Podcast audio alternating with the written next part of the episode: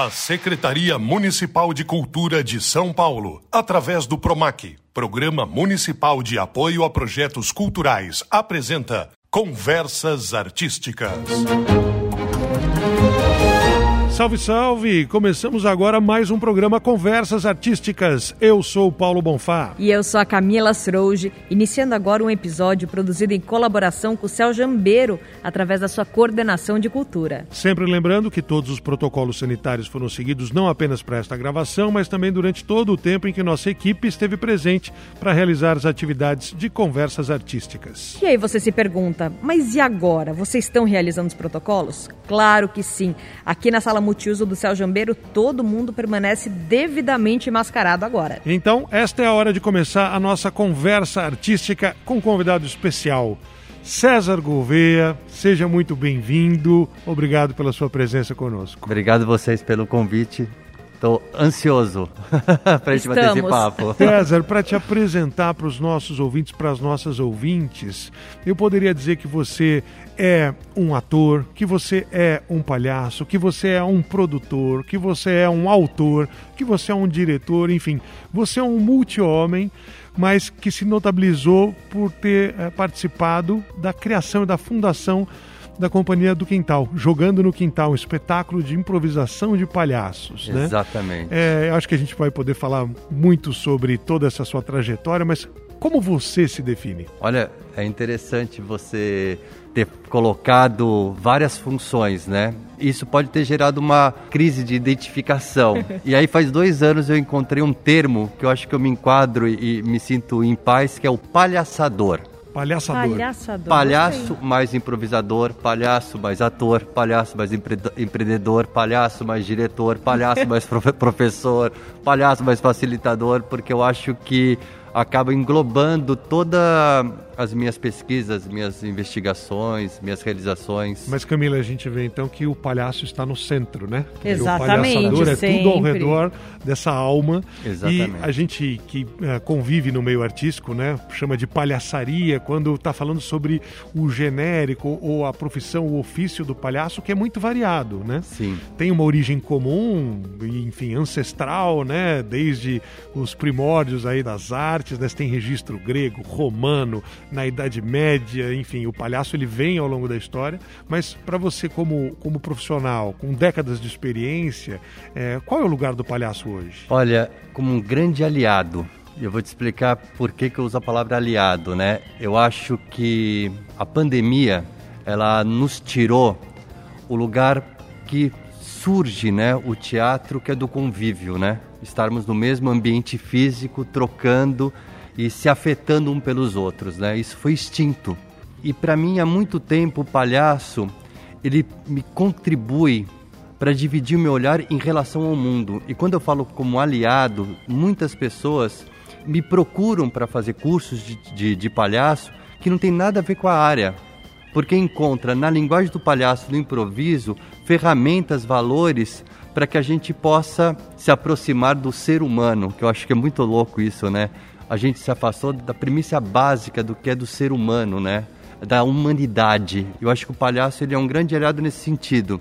E quando eu falo de, de aliado, eu vou até dar um exemplo. Eu tenho um filho de 5 anos, chamado Levi, que para mim é uma aula de palhaço diariamente, né? Você também tem filho, você sabe do que eu tô falando. E um dos valores que eu acho que o palhaço nos traz é a habilidade de ver as coisas pela primeira vez, com frescor, com a pureza.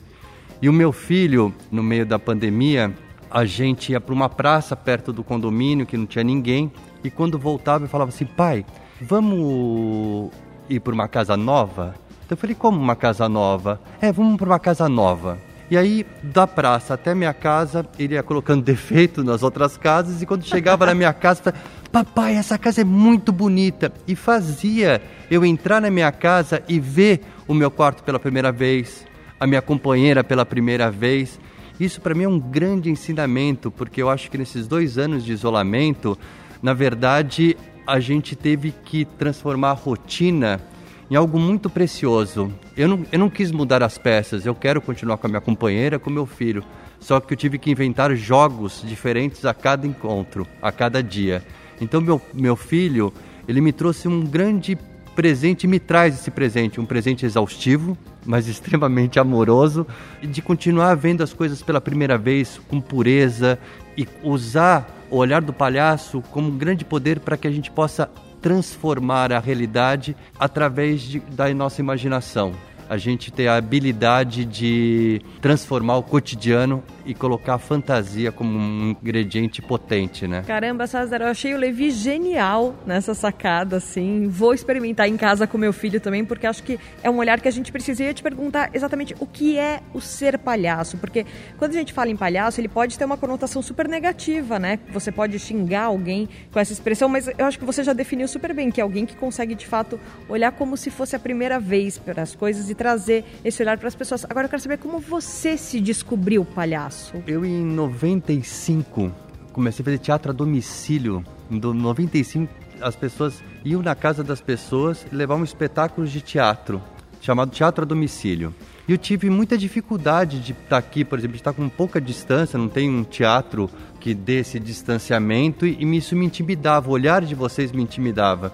E meu parceiro de trabalho na época, chamado Davi Tayu, eu falei para ele: eu estou muito incomodado, eu não estou conseguindo chegar no, na casa da pessoa e me ficar à vontade, os, os olhares estão me intimidando. Ele falou assim: olha, vai fazer um curso de palhaço. Eu falei: como um curso de palhaço? Sim, você vai ver que esse olhar, ao invés de intimidar, vai ser um grande aliado seu.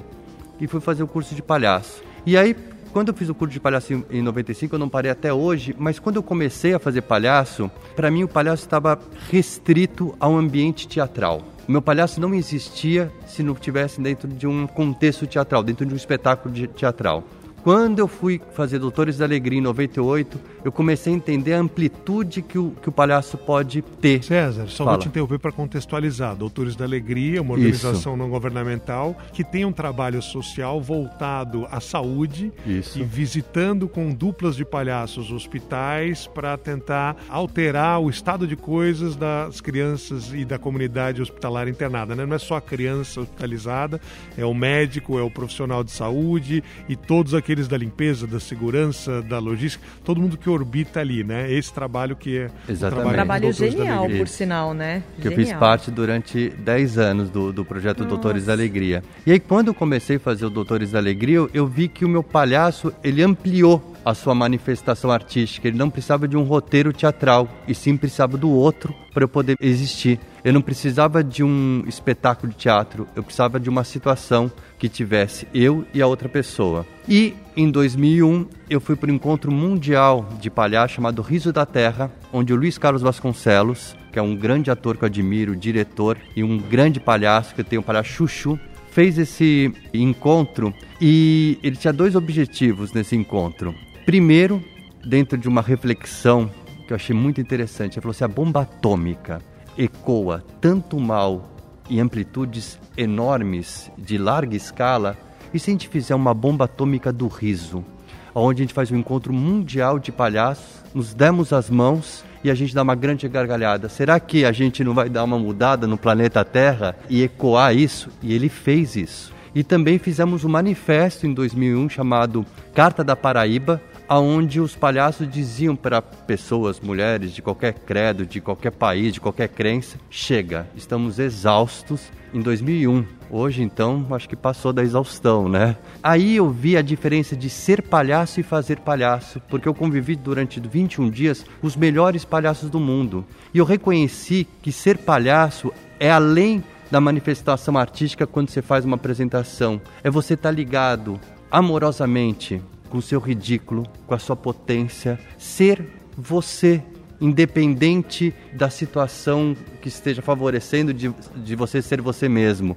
Então, você está conectado à potência e você contribuir e compartilhar esse olhar nas suas pequenas coisas, na sua família, na sua casa. Então eu falei, putz, eu quero ser palhaço não quero fazer palhaço, eu quero estar na minha potência. Só para dar a introdução, acho que você não sabe dessa história. Vamos falar de como começa a história do Jogando no Quintal, é. já que você fez a, a introdução. Uhum. Um amigo de uma namorada minha da época liga para essa namorada e fala assim: Putz, o César, seu namorado é muito legal.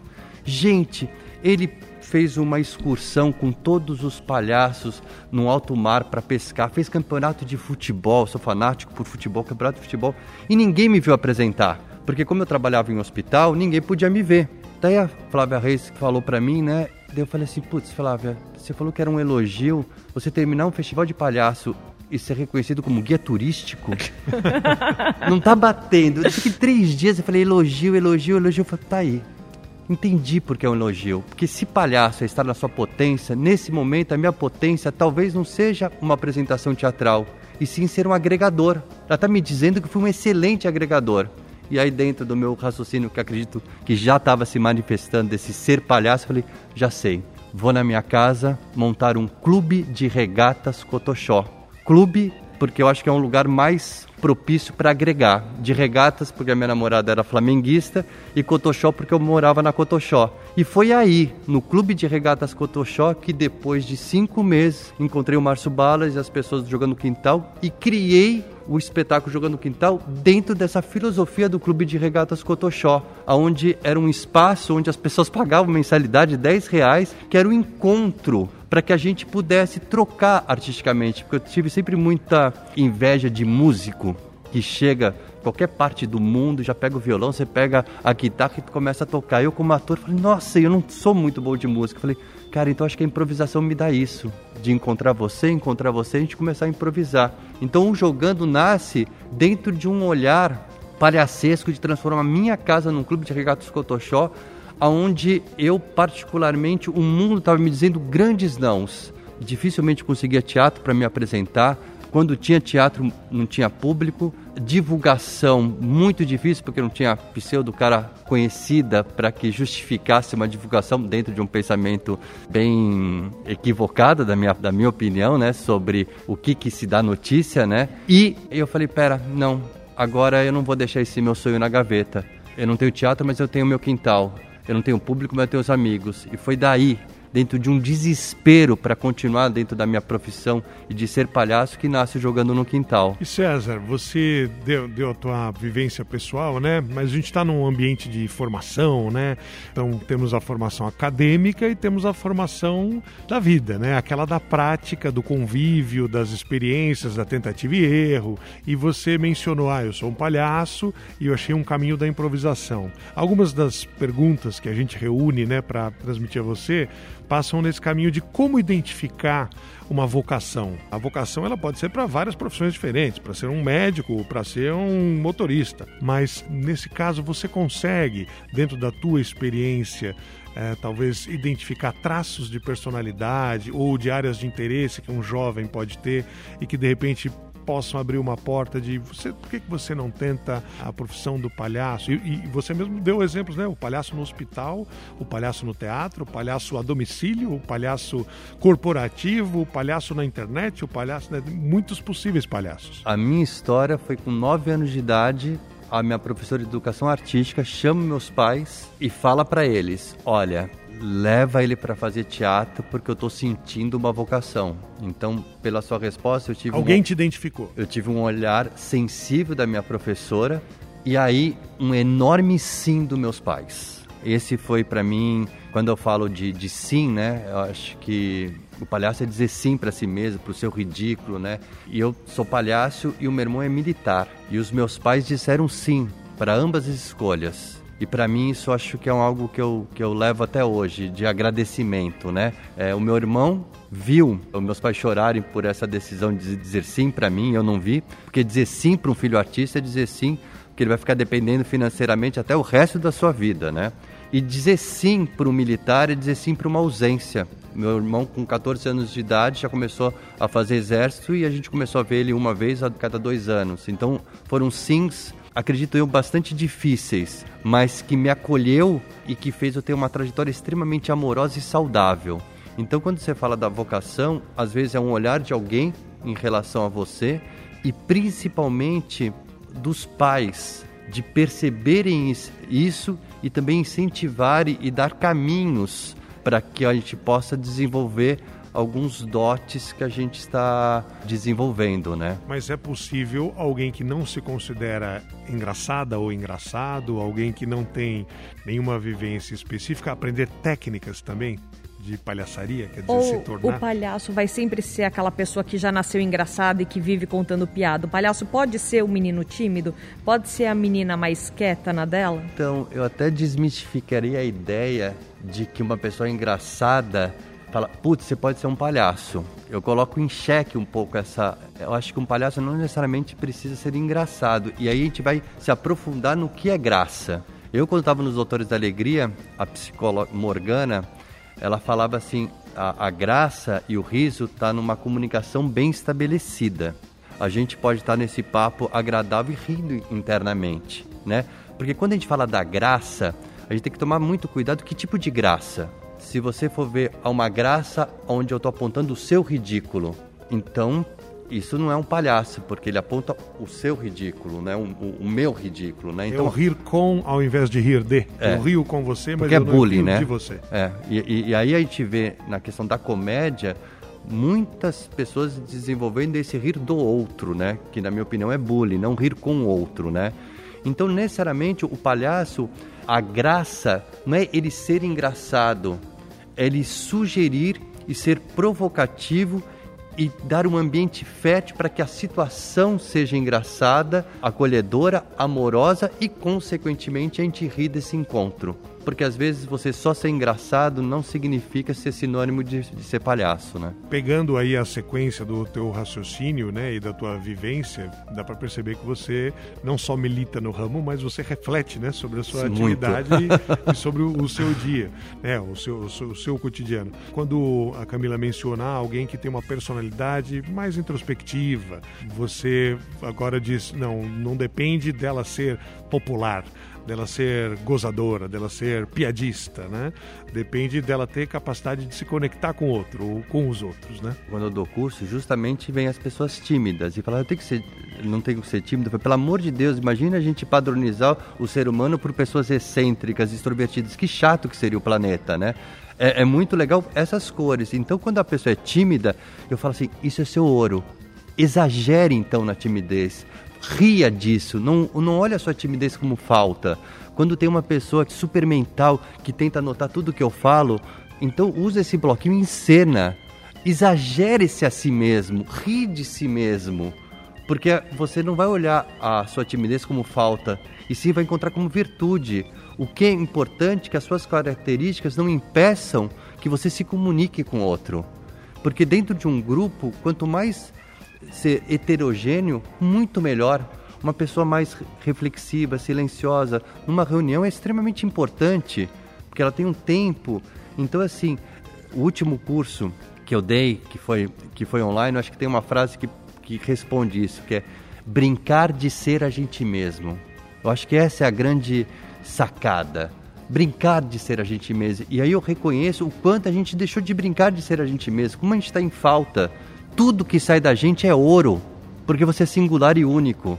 É que a sociedade que insiste em nos padronizar e a gente deixou de se afetar, deixamos de ser singulares.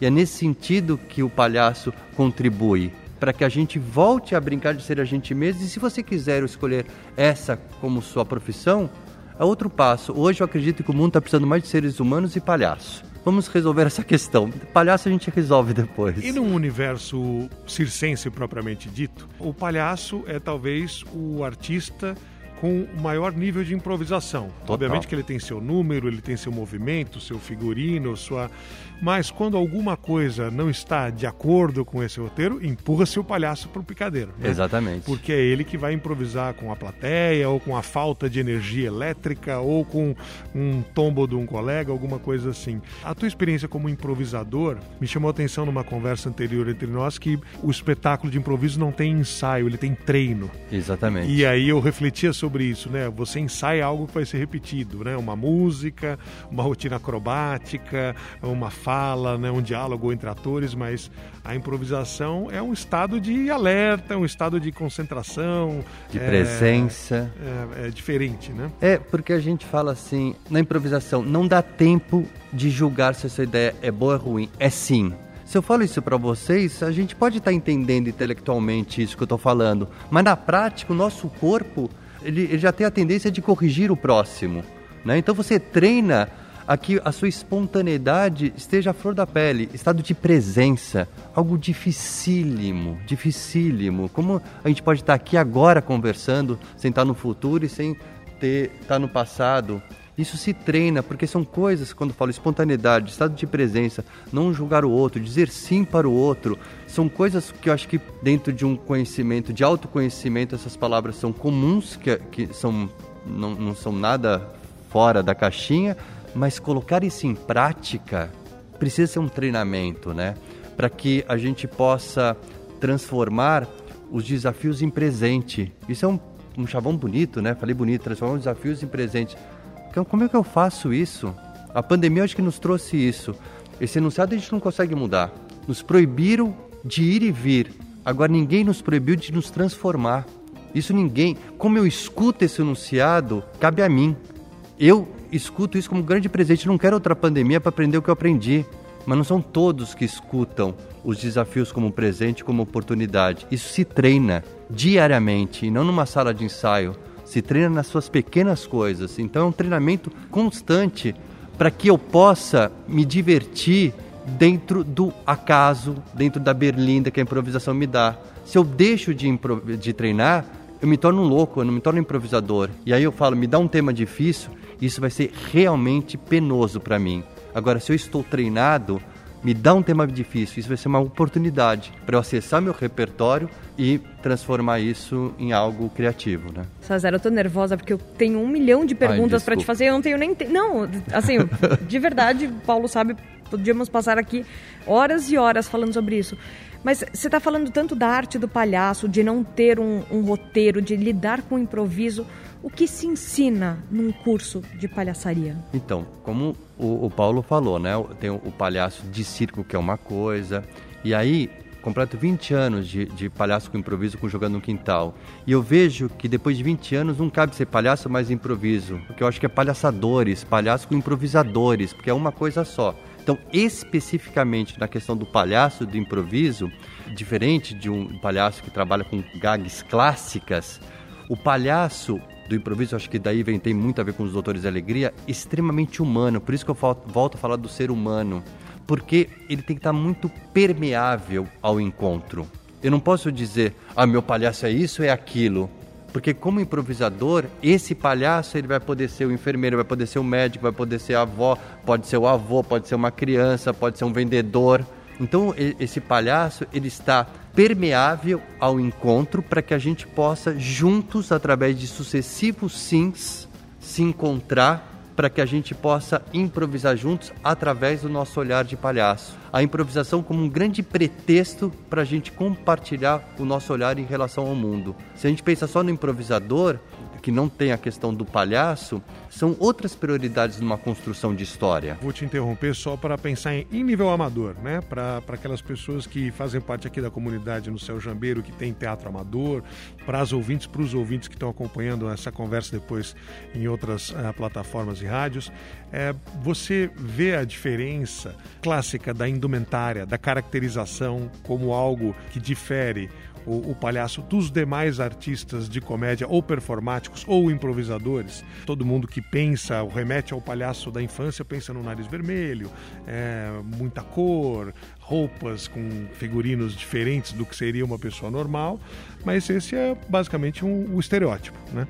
Como você vê a, a, a diferença da caracterização da estética do palhaço, né? do visual, daquilo que eu olho, mesmo sem te ouvir, eu vejo que tem algo diferente ali naquela pessoa. Eu acredito assim, caracterização, né? É, é como se fosse assim, um palhaço precisa de um uniforme, entre aspas, ou não, né? Então, pode ser um ponto de partida. E primeiro que esse figurino, que essa roupa não te esconda, te revele.